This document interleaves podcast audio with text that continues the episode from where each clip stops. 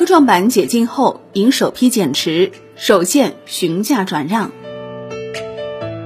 科创板一千八百亿解禁潮过后，迎来的是减持潮。七月二十三号盘后，光峰科技、沃尔德、汉川智能、西部超导、乐新科技、嘉源科技、星光光电、荣百科技、中微公司这九家科创板公司先后发布股东减持公告，其中中微公司尝鲜询价转让制度。其余八家公司的减持方式均以集中竞价、大宗交易进行。万德梳理显示，本周科创板解禁公司数量达二十二家，按周四收盘价计算，涉及市值一千七百七十一点一四亿元。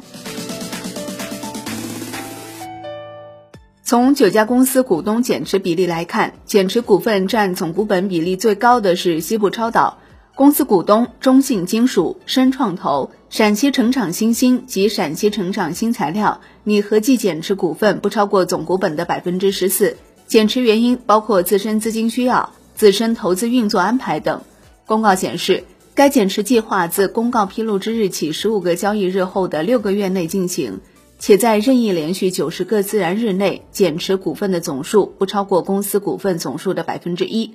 通过大宗交易方式减持的，自公告披露之日起三个交易日后的六个月内进行，且在任意连续九十个自然日内减持股份的总数不超过公司股份总数的百分之二。据证券时报记者统计，七月二十二号当天，二十五只科创板股票总解禁规模为三十一点六亿股，对应解禁市值逾一千八百亿元。其中解禁股市值排名前三的依次是中微公司、蓝启科技。红软科技，从涨幅来看，万德数据显示，截至七月二十三号，首批二十五家科创板公司股价较发行价平均涨幅为百分之一百八十一点四六，其中涨幅排名前三的分别是安吉科技、中微公司、新迈医疗，涨幅最小的为天仪上佳、天准科技、中国通号。七月三号，上交所发布科创板上市公司股东已向特定机构投资者询价转让和配售方式减持股份实施细则。实施细则的发布是深化推进科创板注册制改革的一项重要举措，旨在通过市场化方式完善科创板股份减持制度。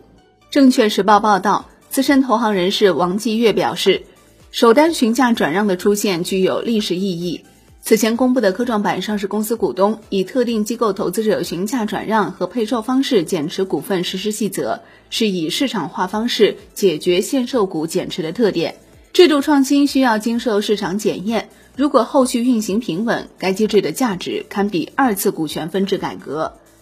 华泰证券策略团队此前表示，科创板公司股东解禁后，减持意愿可能较强，但从公司属性、质地等方面。科创板公司更具成长性、稀缺性。综合而言，此次解禁对市场形成大幅冲击的可能性较小。广发证券策略团队指出，解禁集中于电子、机械设备、计算机行业，整体而言对科创板影响积大于微。解禁是长期持有的有利节点，叠加科创五零指数发布，前期科创板减持新规落地等政策缓冲垫，减持实际影响比预期稍弱。